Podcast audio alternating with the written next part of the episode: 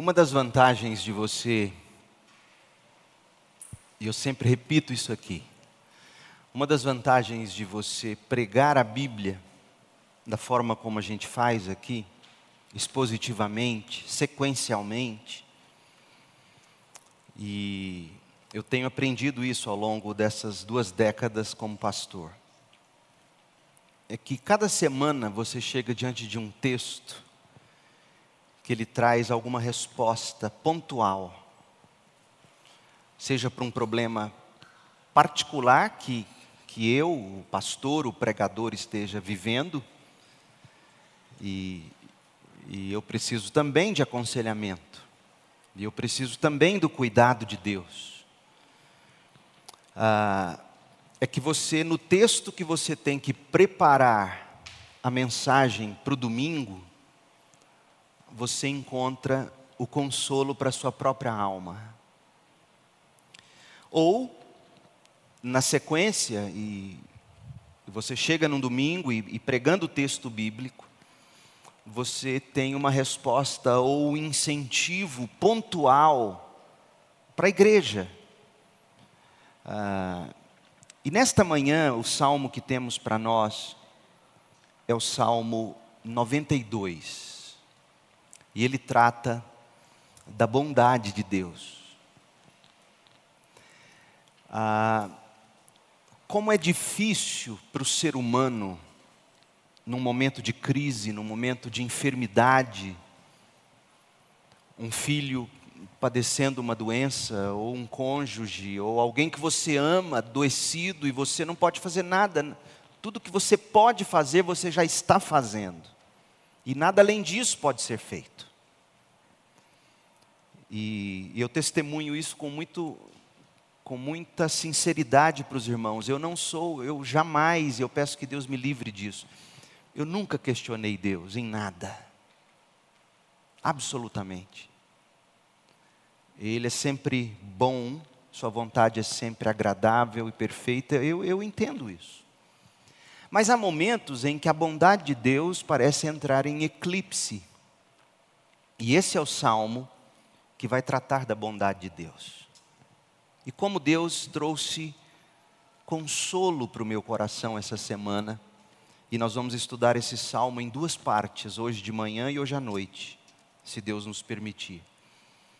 Mas, em segundo lugar, além de ser um salmo pontual para as dificuldades, porque os salmos eles fazem isso. Os salmos eles ensinam como os cristãos devem sentir suas dores. Como é que você deve sorrir suas alegrias, celebrar suas vitórias, chorar e amargar suas tristezas. Os salmos servem para moldar nossas afeições, nossos sentimentos. Eles expressam para nós, e quando nós não temos palavras, eles têm as palavras que nós podemos tomar como nossas, seja qual for a situação ou o contexto. Mas em segundo lugar, esse salmo, ele é um salmo para o dia do Senhor, ele é um salmo para o domingo. Um título que eu quase dei para a exposição dessa mensagem foi o Salmo do Domingo. Mas ia ficar muito impessoal, porque de fato o que o Salmo trata é da bondade de Deus em nos dar um domingo. E é isso que nós vamos ver. E por que, que é bondade de Deus nos dar um domingo? E, e, e no momento em que a gente está vivendo, onde as pessoas amedrontadas, e aqui não há qualquer julgamento de minha parte, eu, eu estou apenas fazendo as constatações. As pessoas estão com medo por causa da Covid e, e, e é natural é, e, é, e é razoável todo esse medo. Ah, muita gente tem deixado de, de congregar. Igrejas até vêm se adaptando cada vez mais a, ao virtual, como se fosse possível simplesmente assistir uma pregação ouvir uma pregação durante a semana e não conviver, não congregar. E este salmo, bem pontual, único salmo no saltério em que fala especificamente para o dia do Senhor. É esse salmo, Salmo 92. Então nós vamos lê-lo e nós vamos pensar sobre a bondade de Deus. Hoje de manhã nós vamos nos concentrar no sábado, no domingo. Por que, que os cristãos não guardam o sábado? E por que, que o domingo é para nós o domingo? E por que, que o domingo é bênção para nós? E à noite, a gente vai mergulhar trecho a trecho no salmo, enxergando a bondade de Deus, mas a gente já vai ver a bondade de Deus na mensagem desta manhã. Leia comigo, acompanhe na sua Bíblia, Salmo 92. Eu vou ler na NVT, que é a tradução que eu uso, nova versão transformadora. Veja o título dele. Você não vai encontrar nenhum outro salmo com um título tão específico que diz assim: Salmo, cântico para ser entoado no sábado, no Shabá, no dia do Senhor. E ele começa dizendo: É bom dar graças ao Senhor e cantar louvores ao Altíssimo. Esse é o mesmo Altíssimo do Salmo 91. Lembra? Salmo 91, salmo anterior a este, fala daqueles que habitam à sombra do esconderijo do Altíssimo.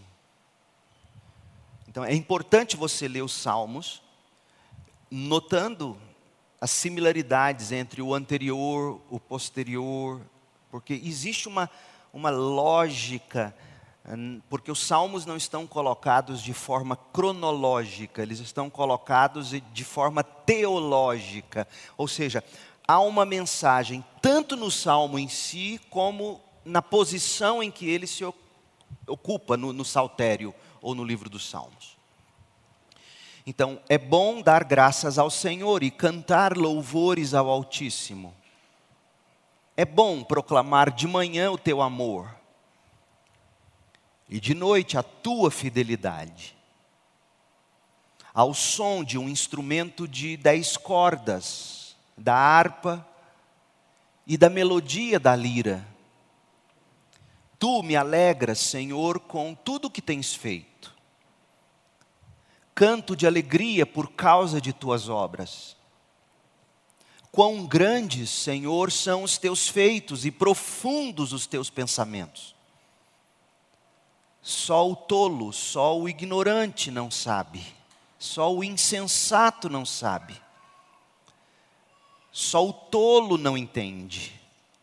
Embora os perversos brotem como a grama e floresçam os que praticam o mal, eles serão destruídos para sempre. Mas tu, Senhor, serás eternamente exaltado. Teus inimigos, Senhor, perecerão, todos que praticam o mal serão dispersos. Tu, porém, me tornaste forte como boi selvagem, e me ungiste com óleo da melhor qualidade. Meus olhos viram a queda de meus inimigos, meus ouvidos ouviram a derrota de meus perversos adversários. Agora o texto talvez mais conhecido desse salmo, verso 12.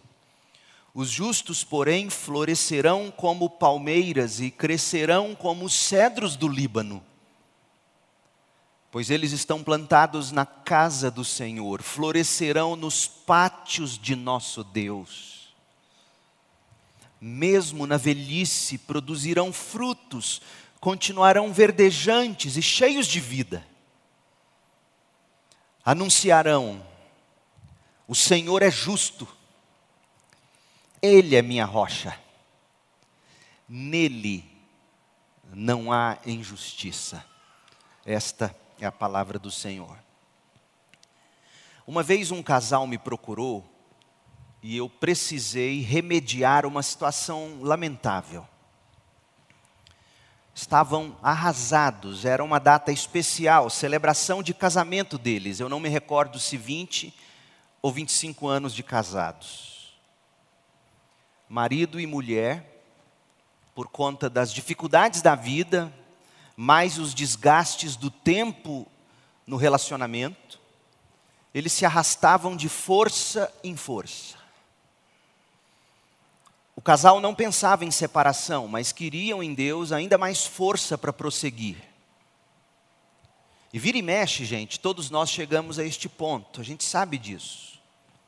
A gente vai indo, viver já é ir de força em força, às vezes nos arrastando, às vezes nos agarrando à bondade de Deus para chegarmos ao fim de mais um dia de um jeito que glorifique a Deus. Em todas as áreas da vida é assim. A gente se arrasta, mas há dias que são mais difíceis, há períodos que são mais duros, sombrios, amedrontadores. Pois bem, aquele casal desejava prosseguir vivendo para a glória de Deus, eles queriam força em Deus para conseguir prosseguir por mais 20, 25 anos. Mas estavam enfrentando problemas. O que, que eles fizeram? Eles me contaram que aproveitaram a oportunidade do aniversário de casamento, sem dinheiro, mas o marido decidiu comprar um, um, anel, não me lembro se um anel ou se ele pegou as alianças e bodas de, de prata e colocou aquele, aquela prata, o ouro branco na aliança, algo assim. Arrumou o anel, arrumou a aliança. Uma cerimônia bem simples. O casal, os dois filhos jovens, salgadinhos à mesa, Guaraná Antártica. Chamaram o pastor, outro pastor, não eu, para ir à casa deles. Eles queriam que o pastor lesse um texto bíblico, que o pastor levasse algumas palavras de fé e de esperança e orasse por eles. Era algo bem simples. Então, além do casal e os dois filhos jovens, estava o pastor, a esposa e os dois filhos pequenos. O marido explica a razão daquele culto e passa a palavra para o pastor. E o pastor inspirado, outro pastor, não fui eu. O pastor inspirado, talvez querendo quebrar o gelo, ele olha para o casal e diz: Fulano, Diz o ditado que o homem tem três fases na vida: ele cresce, fica bobo e casa. E soltou aquela gargalhada diante de todos, achando que estava abafando. Imagina o casal. Há três fases na vida, Tiago: o homem cresce, fica bobo e casa. seria cômico se não fosse desastroso. Tem gente que não tem noção, gente. Essa história serve para nos ensinar pelo menos três coisas. Primeiro, cuidado com as brincadeiras. Perca a piada para não perder um amigo. Ou estragar o casamento de alguém. Segundo, há momentos, como esse casal entendeu, há momentos que a gente precisa de força. A gente precisa fazer algo para prosseguir em Deus. Foi o que eles tentaram fazer com aquele culto. E terceiro, o ser humano, nem mesmo um pastor, não tem em si mesmo condições de nos ajudar a continuar. Há momentos que são assim. O que conta no final das contas é a bondade de Deus.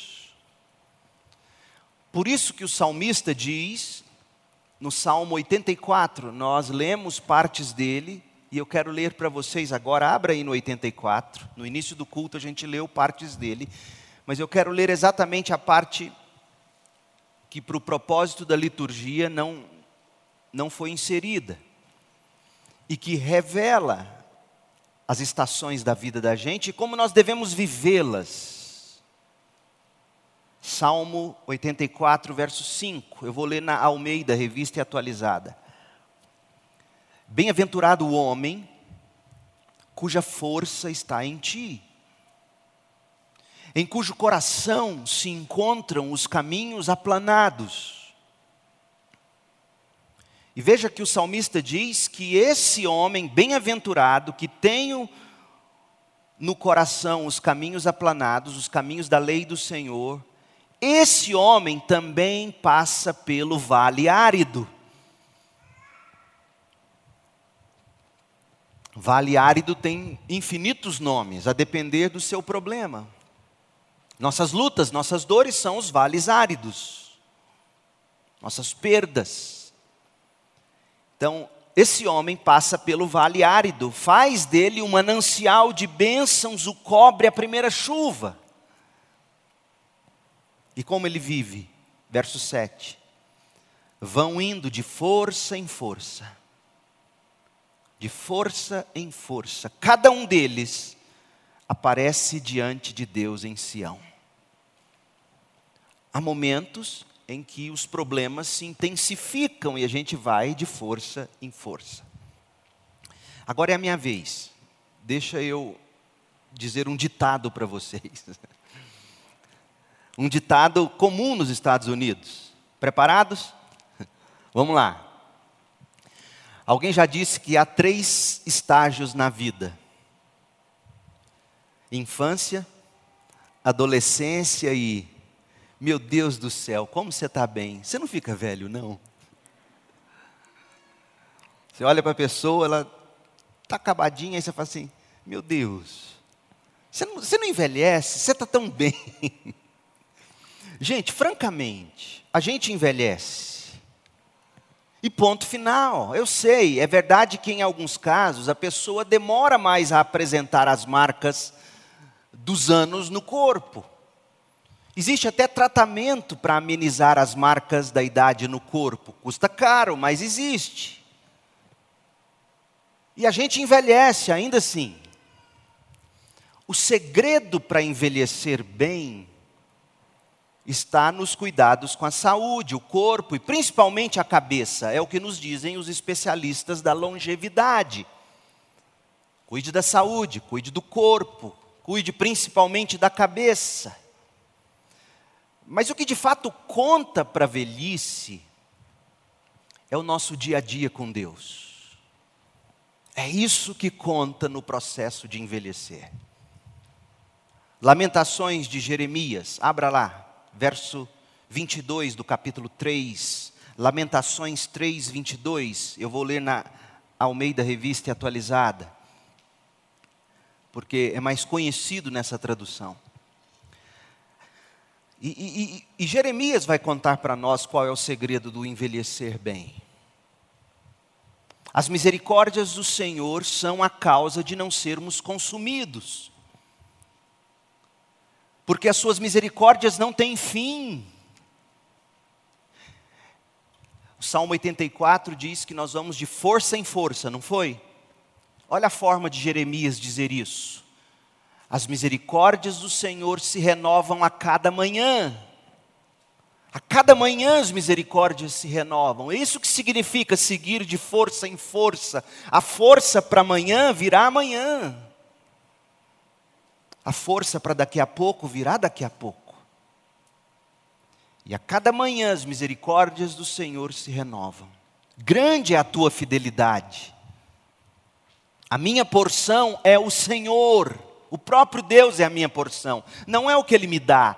Deus é a minha porção. Diz a minha alma. Portanto, esperarei nele.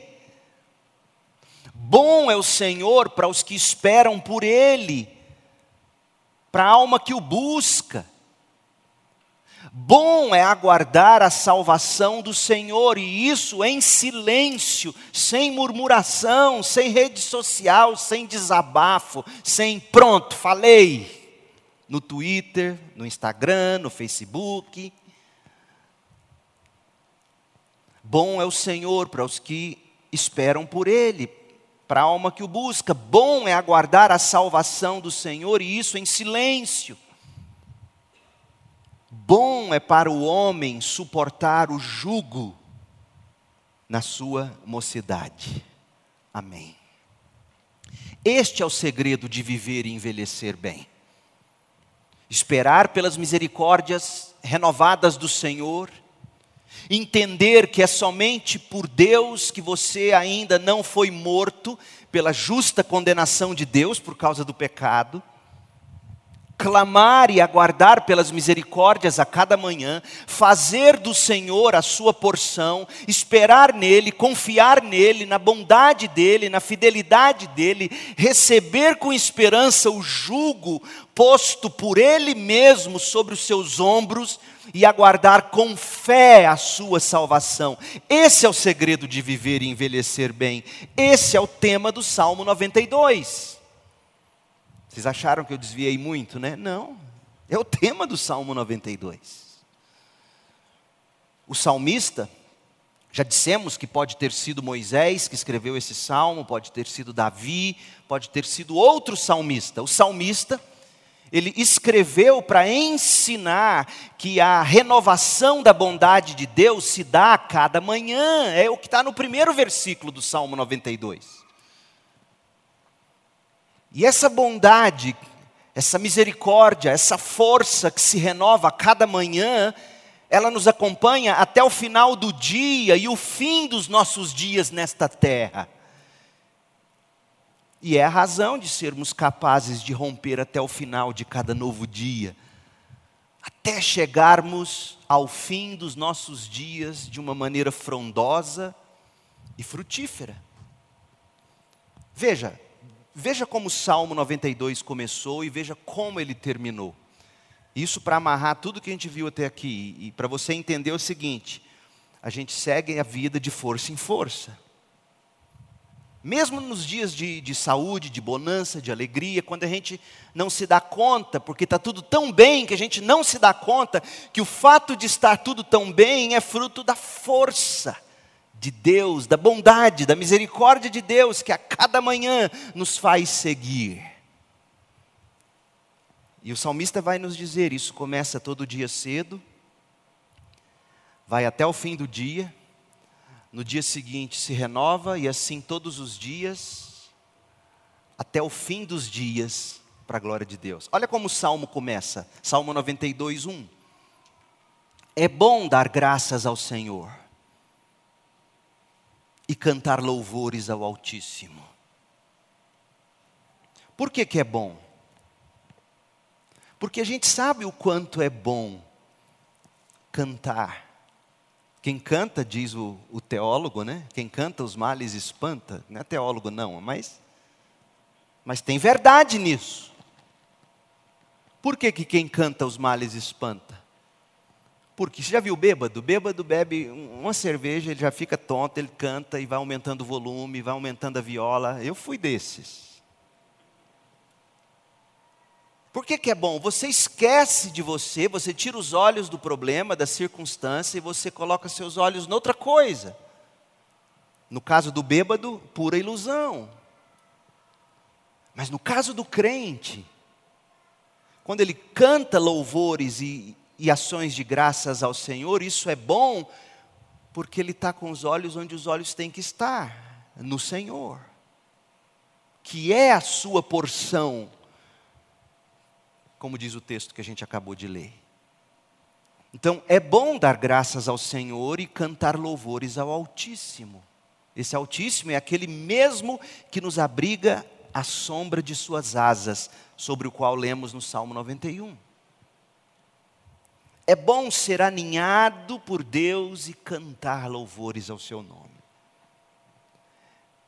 E aí ele diz: é bom proclamar de manhã o teu amor e de noite a tua fidelidade. Agora veja, um parênteses.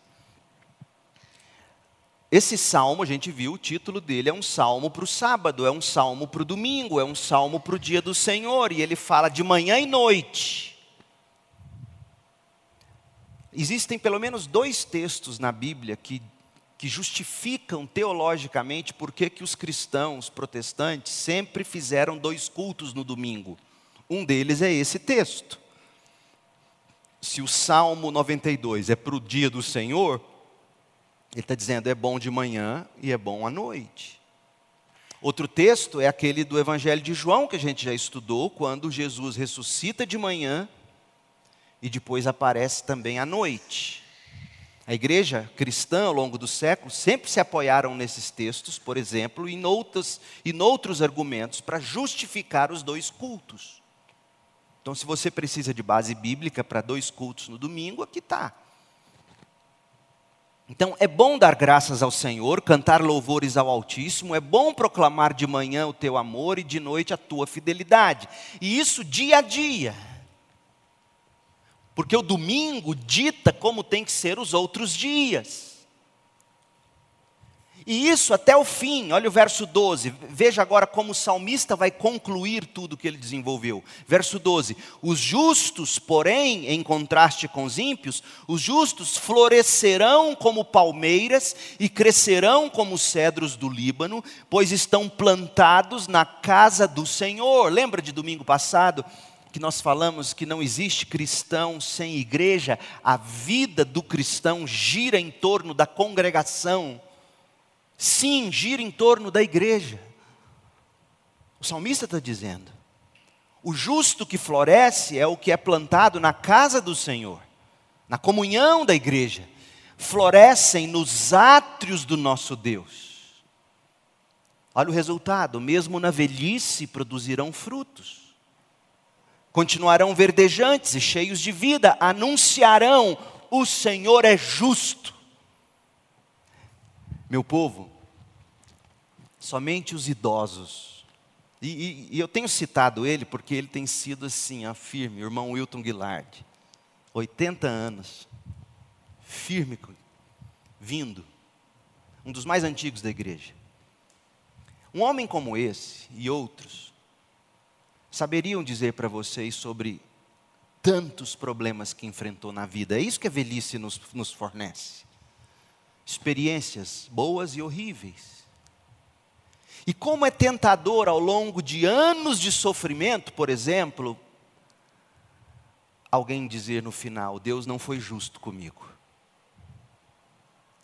E o salmista está dizendo, e eu, eu cito o irmão Wilton porque você conversa com ele o tempo todo. Deus é bom, Deus é justo. E o salmista diz: olha, aqueles que aprenderam de manhã louvar a Deus pelo amor, no fim do dia, louvar a Deus pela fidelidade. Aqueles que aprenderam a viver na casa do Senhor, aqueles que plantaram a vida na comunhão da igreja, floresceram no pátio do Senhor. Nós vamos voltar a esse texto hoje à noite. Eu não estou, eu estou aqui pincelando com vocês. Tem mais o que ver nesse texto. Esses e essas, na velhice, produzirão frutos, continuarão verdes e vão chegar no fim de tudo e vão dizer: Deus nunca falhou comigo, Ele é justo. Ele é a minha rocha. E ele repete, caso você não tenha entendido o que ele quis dizer no início do versículo: Nele não há injustiça. Ele é justo e nele não há injustiça. É redundante para a gente entender. Eu ouvi um sermão do John Piper uma vez, ele aconselhando o diretor na época da Christianity Today, que foi uma revista, é uma revista, foi melhor no passado, mas uma revista cristã evangélica fundada e, pelo Billy Graham na época e outros. E esse homem perdeu um filho de dois anos. E depois eles ficaram grávidos, pai, a mãe, o menino, né, o casal, e a criança nasceu com uma síndrome. Em dois minutos de nascida, a criança morreu. E aí esse cara ficou arrasado. E ele resolve escrever uma carta e ele diz, uma carta para ele, ele botar os sentimentos e falou assim: por que que Deus faz nascer uma criança para viver dois minutos. Por que, que Deus faz isso? Sabe qual é a resposta que ele deu? Para ele mesmo. E o Piper disse que ele que ele foi para o Piper para conselho e o Piper saiu aconselhado. É isso que acontece.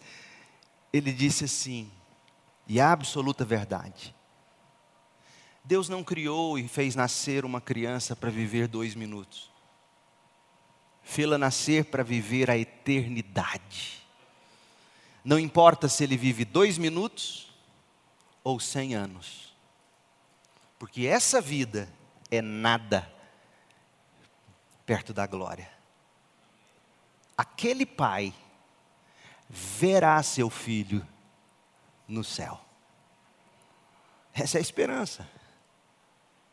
Aquele pai que teve um filho ceifado a vida dele, um menino de dois anos, não me recordo se do câncer ou o que foi, uma doença rara.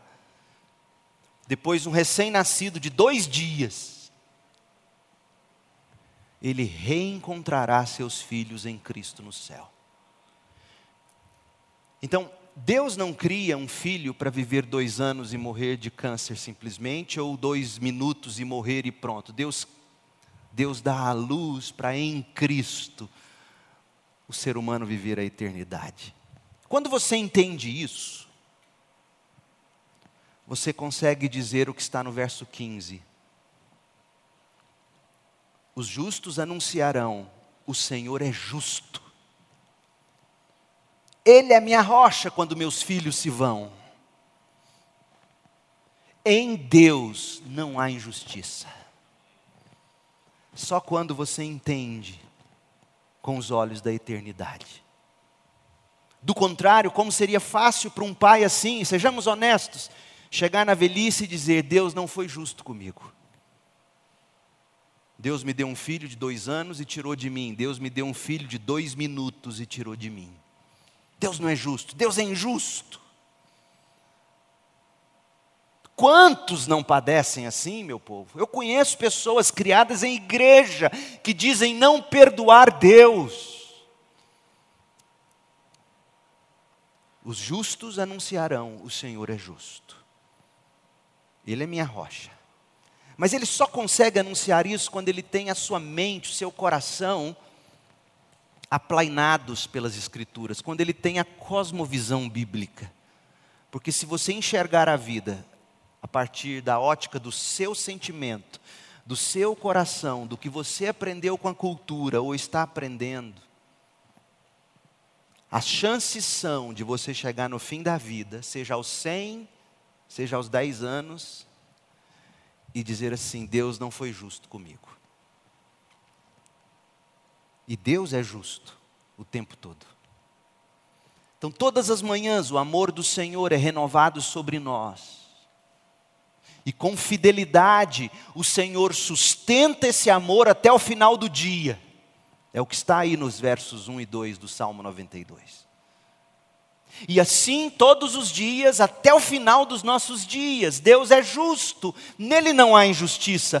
A bondade de Deus é o tema desse salmo. A bondade de Deus é o segredo da vida do justo. O Salmo 92 é o segundo salmo do livro 4 dos Salmos. O tema deste bloco de salmos, que vai do Salmo 90 ao 106, o livro 4, do 90 ao 106, o tema deste bloco de salmos é a esperança futura do povo de Deus. Porque aqui há outro problema.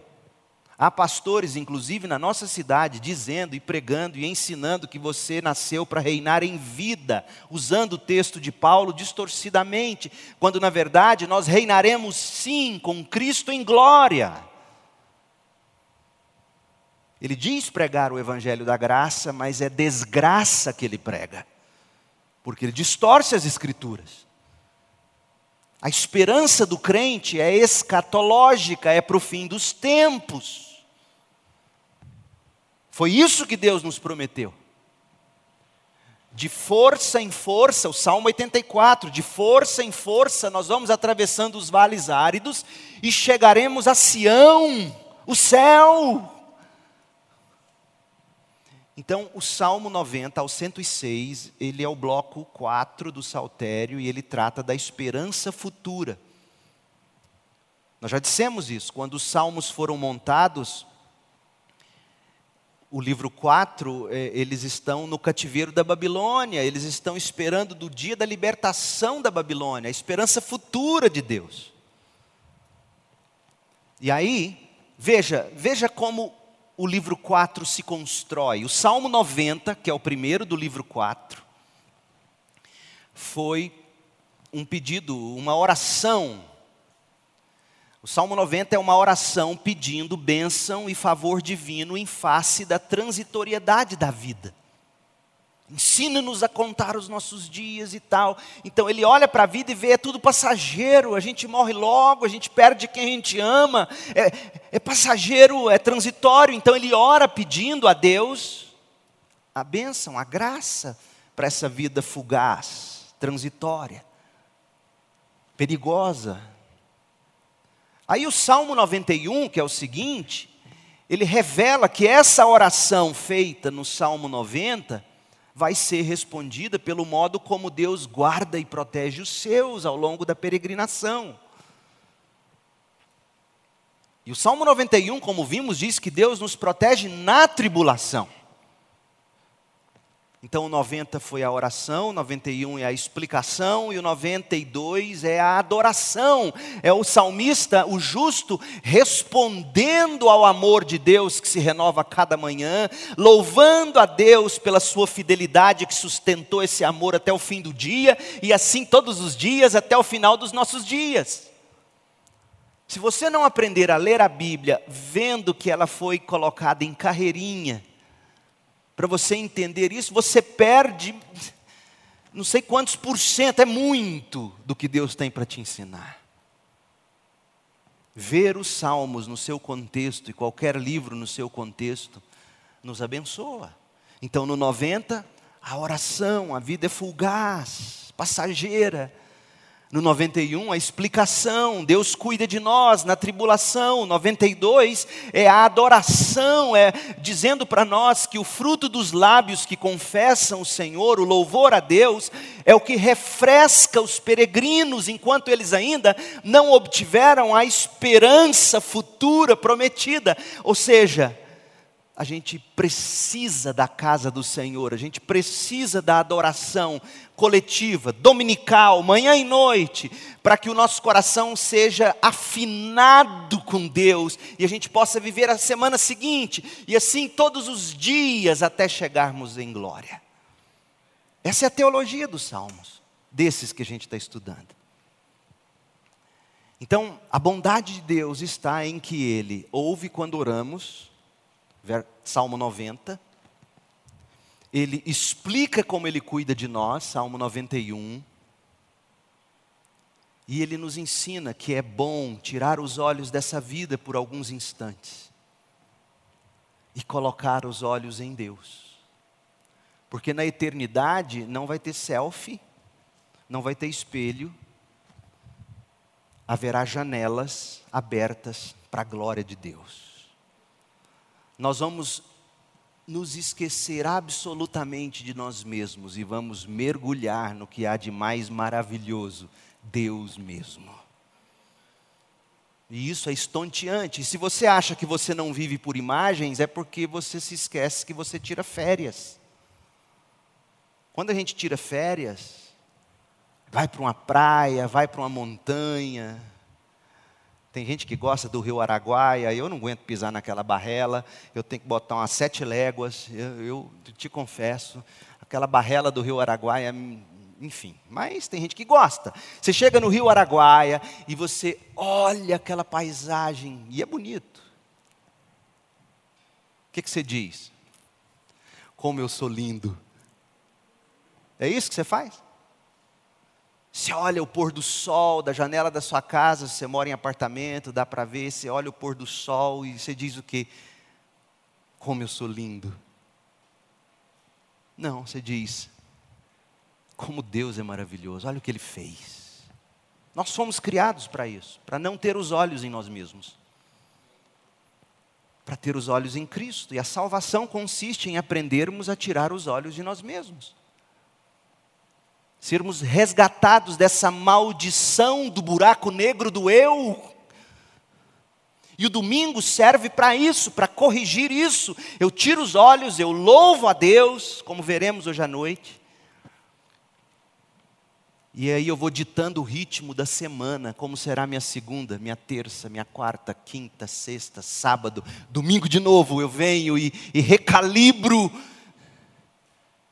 E vou mantendo isso dominicalmente. Eu não estou dizendo que a vida cristã é domingo.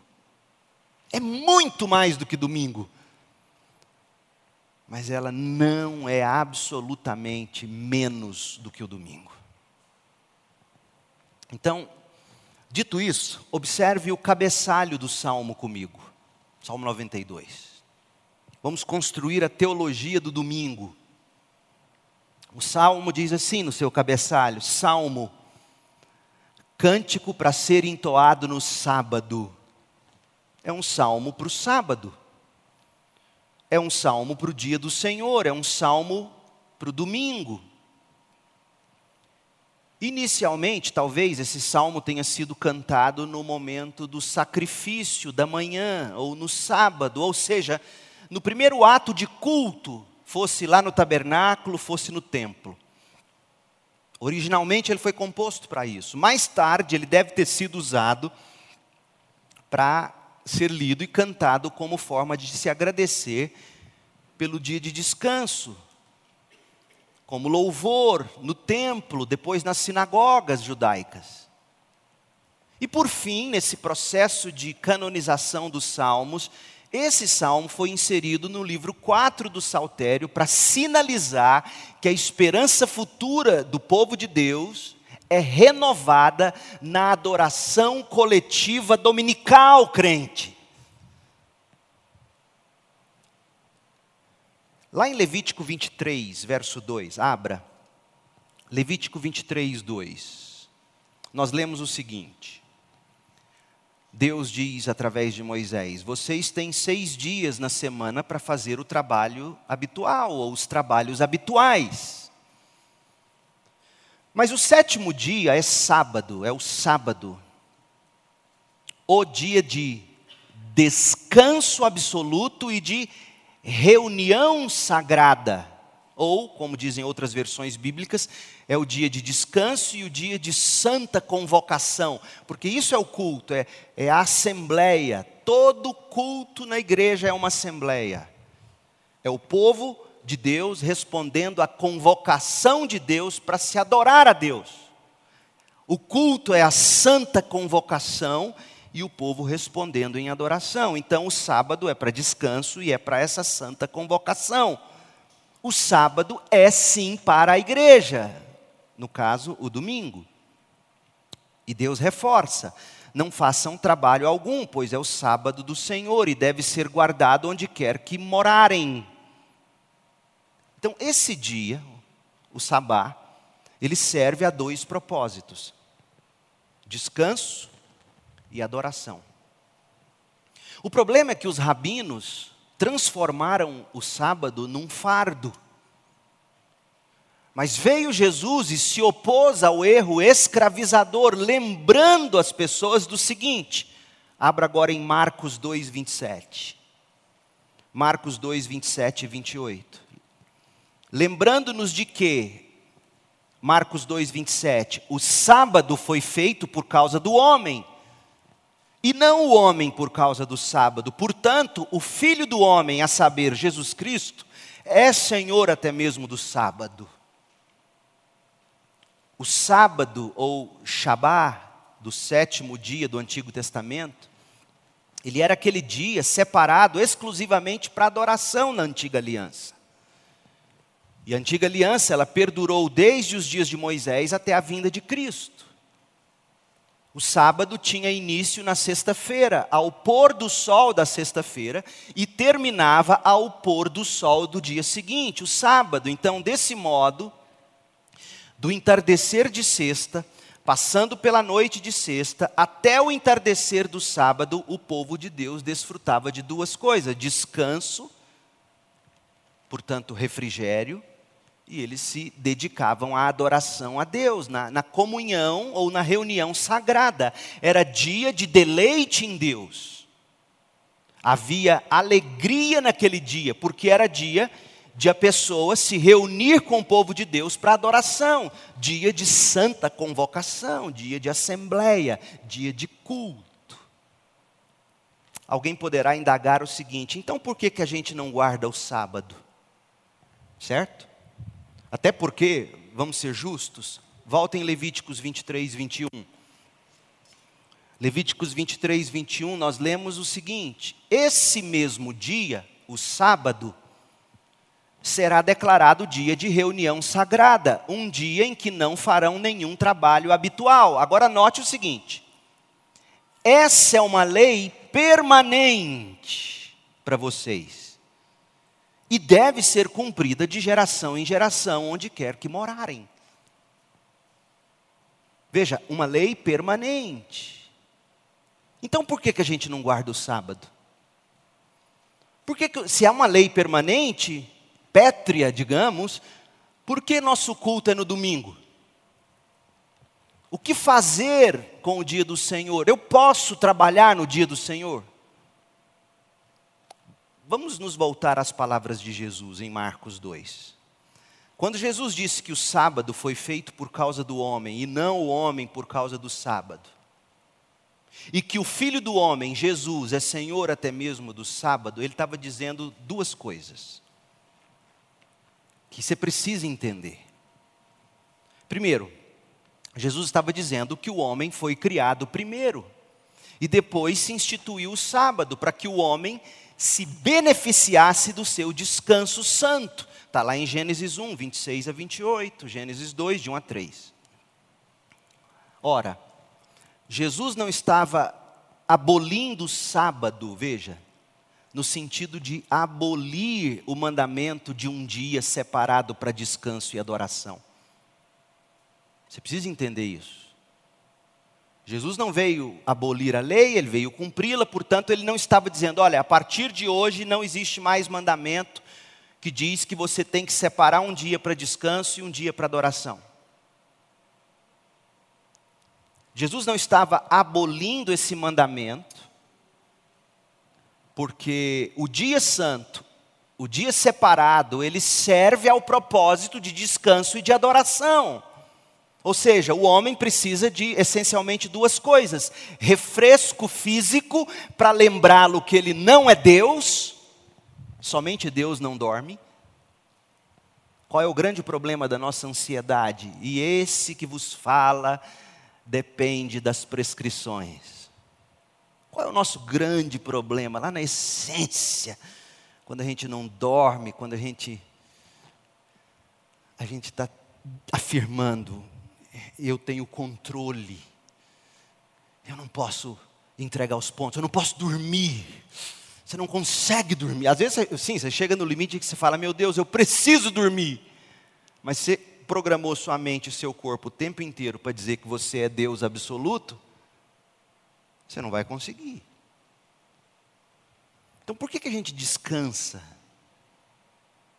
Para a gente ser lembrado de novo e de novo que só Deus não dorme e o nosso trabalho é descansar em Deus. Então esse é o dia. Jesus não está revogando o dia do descanso. Jesus não está dizendo que não existe mais um dia para você adorar em santa convocação. Jesus não aboliu o mandamento nesse sentido. Jesus, de fato, estava se opondo ao legalismo criado pelos homens que tornou o sábado num fardo. Em vez de oportunidade para se servir a Deus e ao próximo com altruísmo e prazer em Deus. Olha qual é o propósito do dia do Senhor, Isaías 58, verso 13. Isaías 58, 13 e 14. Guardem o sábado como dia santo. Não use esse dia para cuidar de seus interesses. Está vendo qual é o problema? É Deus dizendo: tire os olhos de si, dos seus próprios interesses. Desfrutem o sábado e falem dele com prazer, como dia santo ou separado ou consagrado do Senhor. Honrem o sábado com tudo o que fizerem nesse dia. Não sigam seus desejos, nem falem coisas inúteis. Então o Senhor será a sua alegria. O sábado é para calibrarmos o coração na alegria em Deus. Tire os olhos dos seus interesses e coloque seus olhos em Deus. Grande honra lhes darei e o sustentarei com a propriedade que prometia seu antepassado Jacó. Eu, o Senhor, falei. O sábado é para isso. Eu descanso, Deus é Deus, eu sou seu servo, criatura, ele não dorme, eu descanso. Eu tiro os olhos dos meus interesses, eu tiro os olhos da minha agenda, eu tiro os olhos dessa vida que tem que ser vivida, que tem que ser tocada, e eu coloco esses meus olhos no céu, antecipando um pouquinho do que será o céu. Buscando em tudo isso calibrar meu coração e aprender que o Senhor é o que tem que ser minha alegria. O Senhor é que tem que ser minha alegria. Então veja, primeiro, Jesus não estava dizendo acabou o dia do descanso, acabou o dia da adoração que, que ele estava fazendo então? Ele estava dizendo: você não vai fazer disso um fardo. Mas em segundo lugar, ele diz que ele é o Senhor do sábado, Jesus. Jesus é o Senhor, Ele é o legislador. Então, o que, que ele está dizendo? Ele está reivindicando para si, ele está tomando para si o sábado como dia dele. E que dia é esse? Quando de fato é o Shabá? É o primeiro dia da semana. É o domingo. Dia em que Jesus ressuscitou e apareceu aos seus discípulos. O primeiro dia da semana. Como que dizendo, todos os dias da sua vida serão vividos à luz do primeiro dia, o da ressurreição. Mateus 28, 1, Jesus aparece Lucas 24, João 20, verso 1, João 20, 19, o primeiro dia da semana, o dia que Jesus ressuscitou. E aí, se você olhar para o Novo Testamento, a partir da ressurreição e da aparição de Jesus no domingo, Jesus ressuscita no domingo, Jesus aparece no domingo, então o domingo, o primeiro dia da semana, passou a ser o dia em que a igreja se reúne em santa convocação em assembleia, em culto, é o dia do Senhor. Você quer ver o que a igreja fazia e quando ela se reunia? Atos capítulo 20, versículo 7. Olha quando é o sábado do cristão, vamos dizer assim, não no sentido de lei, mas o dia do descanso, o dia da adoração. Olha, Atos 20, verso 7. No primeiro dia da semana, nos reunimos com os irmãos de lá, de Éfeso, para o partir do pão, para celebrar a ceia. E aí Paulo começou a falar ao povo, e como pretendia embarcar no dia seguinte, continuou até a meia-noite. Como eu gosto desse texto, eu posso pregar até meia-noite. Paulo está me ensinando. Ah, pastor, mas o senhor não vai viajar no dia seguinte? Você não sabe se eu vou morrer amanhã, e aí? Então veja, no primeiro dia da semana nós nos reunimos com os irmãos e partimos o pão. Apocalipse 1, verso 9. Eu, João, irmão e companheiro de vocês no sofrimento, no reino e na perseverança para a qual Jesus nos chama, eu, João, estava exilado na ilha de Pátimos por pregar a palavra de Deus e testemunhar a respeito de Jesus. Verso 10, Apocalipse 1:10. Era o dia do Senhor e me vi tomado pelo Espírito. Então tá, tá claro, gente, o dia do Senhor para o cristão é o domingo. Isso porque, além do que a gente já mencionou, Jesus reivindicou esse dia para si. Ele apareceu ele ressuscitou nesse primeiro dia, ele apareceu nesse primeiro dia, a igreja reunia nesse, nesse primeiro dia. Então, existem as regulamentações que regiam a guarda do sábado no Antigo Testamento, que eram aspectos da lei moral de Deus, e como tais, elas não estão mais em vigor, já passaram. Por exemplo, não existe mais hoje sacrifícios, sacerdócio levítico. E todos os outros aspectos da lei de Moisés que serviram apenas para nos apontar para Cristo, e Cristo cumpriu isso. Cristo é o nosso descanso. Agora, deixe-me mostrar para vocês outros textos. E, é muito bom, por isso eu, eu fiz esse parêntese enorme que está tomando a mensagem toda da manhã, e esse é meu propósito. Porque vira e mexe, eu recebo perguntas do tipo, pastor, por que, que a gente não guarda o sábado? Então, o primeiro texto que você vai observar é o Marcos capítulo 2, que a gente leu. Primeiro, nós não guardamos porque o sábado não é mais um fardo da lei. Mas não significa que Jesus tenha abolido um dia de descanso e de culto. A gente observa em Atos 20, a gente observa em Apocalipse 1 que a igreja se reunia para adoração no primeiro dia da semana, porque Jesus ressuscitou e apareceu no primeiro dia da semana. Além desses textos, deixe-me dar outros para você entender. Em Colossenses 2,16, Paulo se refere explicitamente à guarda do sábado como uma sombra de Cristo. E que não é mais obrigatória desde que a realidade, Cristo, chegou. Vamos ler juntos? Colossenses 2,16. Portanto, não deixem que ninguém os condene pelo que comem ou bebem, ou por não celebrarem certos dias santos, as cerimônias da lua nova ou os sábados. Que ninguém te condene por você não guardar o sábado. Por quê? Porque essas coisas são apenas sombras da realidade futura e o próprio Cristo é essa realidade. Cristo é o descanso e o descanso final e eterno está por vir em Cristo na glória. Enquanto isso, como estamos desenvolvendo, os domingos servem como antecipação disso. Então, que ninguém te condene por você não guardar o sábado, porque sábados são sombras da realidade futura e o próprio Cristo é essa realidade. Nosso sábado é Cristo. Segunda coisa, o sábado era um sinal para a antiga aliança. Êxodo 31, Ezequiel 20, Neemias 9, verso 14. O cristão, ele está sob a nova aliança no sangue de Cristo, ou a nova aliança do sangue de Cristo, Hebreus 8. E ele já não está mais obrigado a observar o sinal da aliança cerimonial de Moisés. Terceiro, o Novo Testamento, você vai ler o Novo Testamento de capa a capa, e você não vai ver o Novo Testamento ordenando aos cristãos a guardarem o dia de sábado.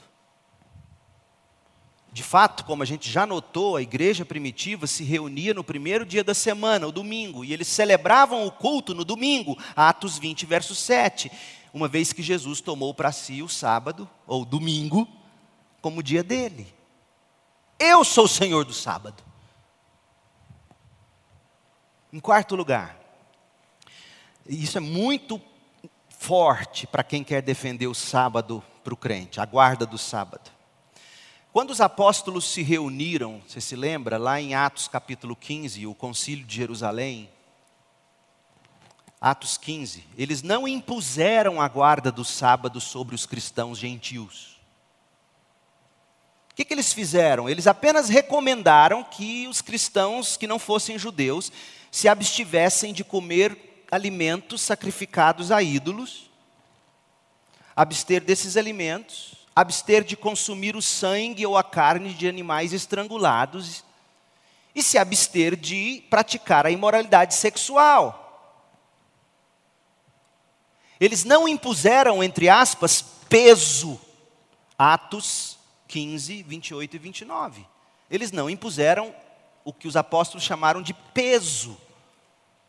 O peso da circuncisão eles não impuseram e eles também não impuseram a guarda do sábado. É muito curioso, eles não disseram, tem que guardar o sábado, tem que circuncidar. Não fizeram isso. Em quinto lugar, o apóstolo Paulo, quando ele vai dar bronca nas igrejas, e Paulo era um homem de bronca, ele dava bronca até em Pedro. O Pedrão, você está errado. Está lá em Atos, lê Atos 1, Atos 2, perdão, Gálatas, Gálatas 1 e 2. Paulo era homem de bronca. Paulo, ele quando escreve as cartas dele aos gentios, sobre diferentes pecados praticados pelos gentios, ele nunca disse que era pecado o gentio não guardar o sábado. Pelo contrário, Gálatas, Gálatas 4, veja o que ele diz. Gálatas 4, versos 10 e 11. E olha que Paulo está escrevendo aos Gálatas. A Galácia, aquela região, era uma região pagã. E olha o que ele diz, Gálatas 4:10, vocês insistem em guardar certos dias, meses, estações ou anos. Temo por vocês. Talvez meu árduo trabalho em seu favor tenha sido inútil. Vocês não têm que guardar certos dias. Como dizia a lei cerimonial mosaica. Se vocês estiverem fazendo isso, tudo que eu ensinei foi em vão. E eu temo pela salvação de vocês. Vocês estão guardando a ideia de que salvação depende de guardar o dia. Veja, é importante você ver isso. O concílio de Jerusalém, Atos 15, não manda guardar o sábado. Paulo nunca deu a bronca dizendo que você tem que guardar o sábado. Pelo contrário, ele diz: não guarda desse jeito que eles estão ensinando. E Romanos 14, verso 5, volta lá agora, abre lá. Paulo deu a entender que guardar ou não o sábado, veja, era uma questão de consciência e não de obrigatoriedade, ou mandamento no sentido de obrigatoriedade.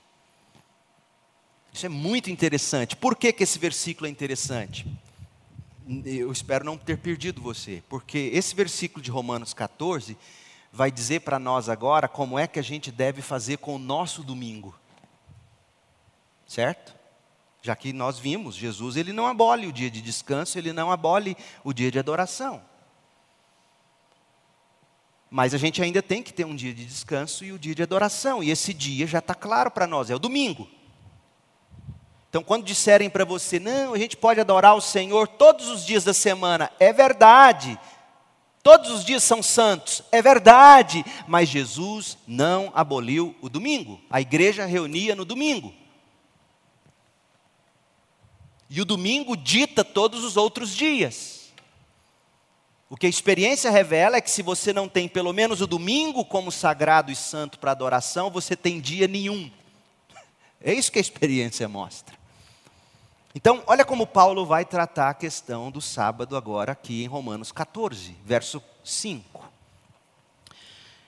Ele vai tratar, ele vai colocar no mesmo, no mesmo, na mesma cesta, ele vai colocar os dia, o dia do descanso e comida e bebida.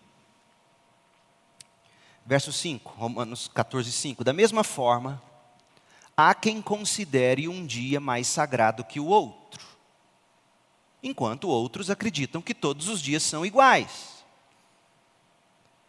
Cada um deve estar plenamente convicto do que faz.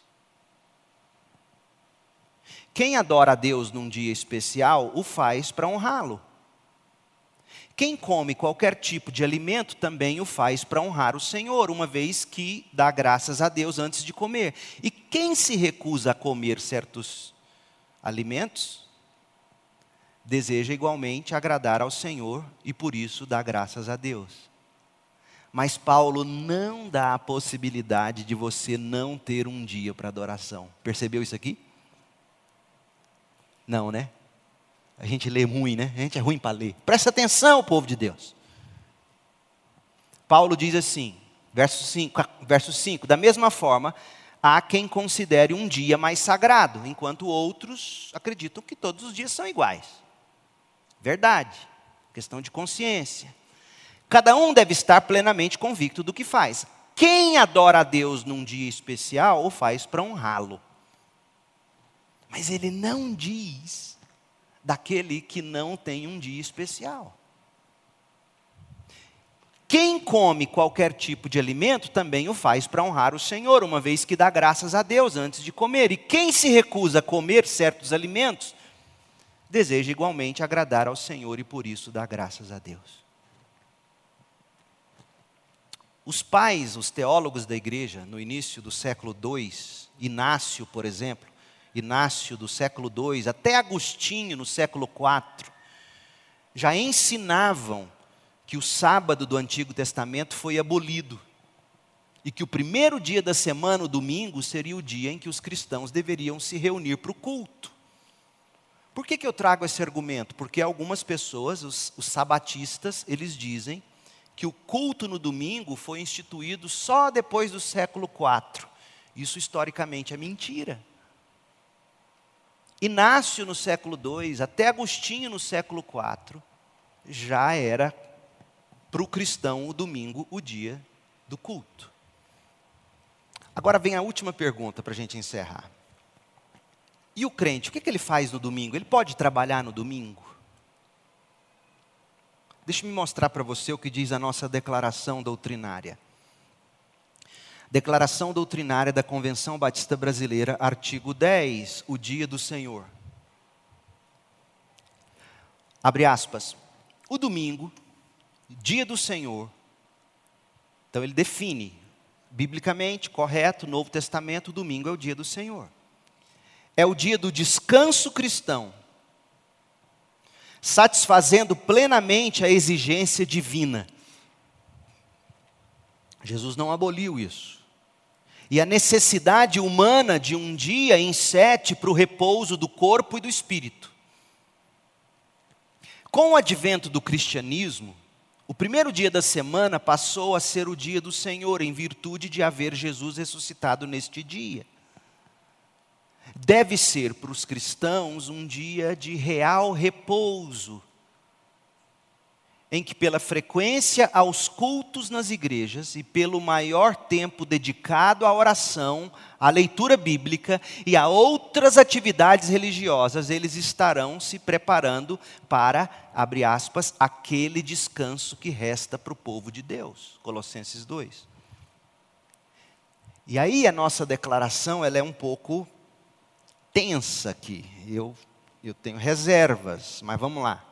Nesse dia, os cristãos devem abster-se de todo trabalho secular, excetuando aquele que seja imprescindível e indispensável à vida da comunidade. Devem também abster-se de recreações que desviem a atenção das atividades espirituais. Fecha aspas. Então vamos lá. Nossa declaração, interpretando o Novo Testamento, ela diz: o dia do Senhor é o domingo. Correto. O homem precisa de um dia de descanso. Deus fez assim. Correto. O Senhor arrogou para si o domingo como seu dia, correto? Ressuscitou no domingo. A igreja se reunia no domingo. Essa é a prática. Há de se reunir em cultos no domingo. Vê que é plural. A nossa declaração coloca plural. E nesse dia, na medida do possível, o crente se abstém de todas as atividades, exceto aquelas que são necessárias, ou seja, pronto-socorros tem que ficar abertos. Gás, comida, ou seja, pensa naqueles, a gente falou muito agora na época da pandemia, pense naqueles serviços essenciais para a sobrevivência de uma sociedade. Eu digo que ela é radical porque ela digamos, ela, ela diz que você tem que se abster até de, por exemplo, assistir um jogo. Em alguns casos isso é verdade. Tem muita gente que já fez do jogo um vício. Por outro lado, vamos ser honestos, a gente trata o domingo como um dia meu. O que, que a gente costuma dizer? Poxa, domingo é o único dia que eu tenho para acordar mais tarde. Ora, o domingo não é seu, o domingo é do Senhor. Não é mesmo? O dia do Senhor. Então, a nossa declaração doutrinária, pegando uma carona no puritanismo inglês, e aqui a gente tem que, que respeitá-la por isso, ela, ela é taxativa, ela diz: se você puder não trabalhar no domingo, não trabalhe, a não ser que seja uma atividade essencial. Eu prefiro a forma como está na Declaração Batista dos Batistas do Sul dos Estados Unidos. Eu prefiro, e vou ler para vocês. Essa, essa declaração foi atualizada agora no ano 2000. A fé e a mensagem batista 2000. Eu prefiro assim. Olha como ela coloca, bem sucinta, porque é assim que tem que ser uma declaração doutrinária mais pontual. Ela diz assim: O dia do Senhor, no artigo 8. A fé e a mensagem batista do sul dos Estados Unidos 2000. Abre aspas. O primeiro dia da semana é o dia do Senhor. É uma instituição cristã para observância regular. Comemora a ressurreição de Cristo dentre os mortos e devem incluir exercícios de louvor e devoção espiritual, tanto públicos quanto particulares. Agora olha aqui que lindo, que, que forma bonita, em, em coro com Romanos 14, verso 5. As atividades do dia do Senhor devem estar em consonância com a consciência cristã sob o senhorio de Jesus Cristo. Amém. É lindo isso aqui. E há batistas brasileiros querendo romper com essa nossa tradição americana. É, é triste, é triste. Então, eu devo trabalhar no domingo, pastor?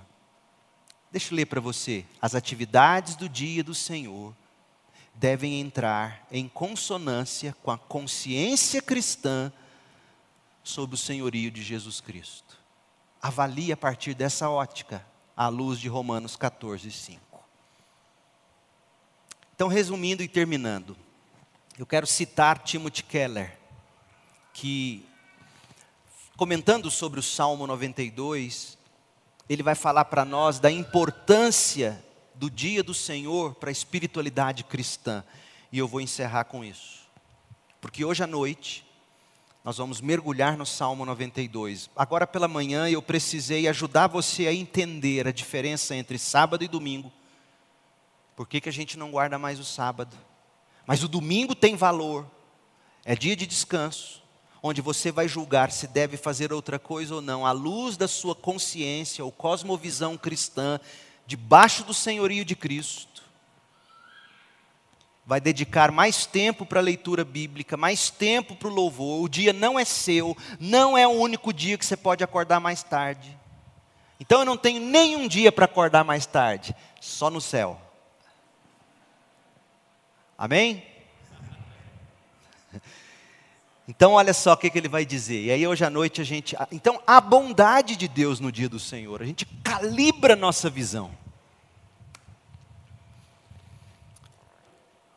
O Keller diz assim, Salmo 92, Cântico para o sábado. O título desse salmo é Um Cântico para o Dia de Sábado. Para nós, olha que lindo, olha como ele é inteligente, olha o que ele diz. Para nós, a palavra descanso porque quando você quer acordar mais tarde, você está dizendo, eu preciso descansar. É verdade, mas olha o que ele diz. A palavra descanso, para nós, basicamente transmite a ideia de inatividade. Mas a principal maneira pela qual o sábado bíblico renova as forças e a alegria é pela adoração. É assim que a gente descansa. Deus intencionou que descansássemos adorando. Louvar é bom, Salmo 92, 1. Qualquer coisa que amemos ou a que sirvamos mais do que Deus se torna um ídolo que exaure nossas forças. Os ídolos da profissão, do dinheiro ou dos relacionamentos nunca estão satisfeitos. Por isso, a adoração do verdadeiro Deus, do amor perfeito, nos restaura e revigora. Fecha aspas. A gente precisa do domingo. A gente precisa adorar ao Senhor no domingo. O Salmo 92 é um salmo para o domingo. E nos ensina o que fazer nesse dia e o porquê. E como o dia do Senhor deverá ser como maneira de corrigir ou de calibrar os dias seguintes. Hoje à noite a gente quebra esse salmo em três partes e o aplica para nós. Então, onde está a bondade de Deus nesse dia para nós?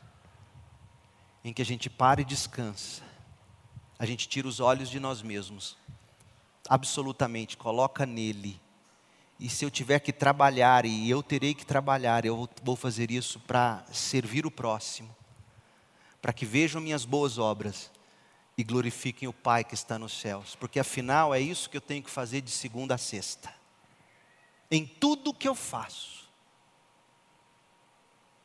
Eu, eu, eu fico pensando, não, o tempo passou, deixa eu para lá. O, o, tanto, o tanto que a gente poderia tanto que a sua profissão seria mais significativa para você se você acordasse todas as manhãs e se lembrasse de que o que Deus te deu para você fazer é o serviço de um diácono. O Itamar trabalha com vidros. Quando ele vai lá vender o vidro ou pregar o vidro, ele é um diácono, servindo o vidro. O outro é um corretor, o outro é um médico, o outro é um diarista, um advogado, um professor, um enfermeiro, diáconos. Diáconos, nós somos diáconos, para que vejam nossas boas obras e glorifiquem o Pai que está nos céus. Essa é a ideia. Você não faz o que faz só para ganhar dinheiro ou para ficar rico e aposentar logo. Tem, tem sido uma praga nos últimos tempos essa ideia. Eu quero ficar rico e antes dos 40 eu quero aposentar. Tem gente falando em aposentar antes dos 30. Achando que a bolsa de valores vai ajudá-lo. Você pode até aposentar com 25 anos de idade, mas se você gastar a sua vida para você mesmo, você vai jogá-la fora. Deus te chamou para ser um diácono e te deu uma vocação, um trabalho. Então veja o dia do Senhor como esse que é o diapasão do coração para todos os dias da semana. É a bondade de Deus. O domingo é fruto da bondade de Deus.